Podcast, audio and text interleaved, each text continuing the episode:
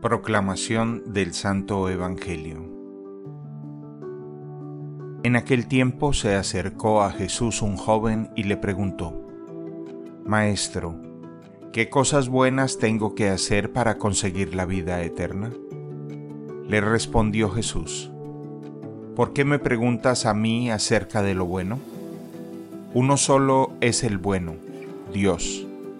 Pero si quieres entrar en la vida, cumple los mandamientos. Él replicó, ¿cuáles?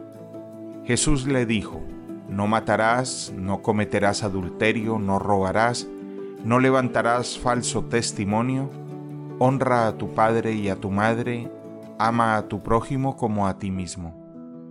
Le dijo entonces el joven, todo eso lo he cumplido desde mi niñez.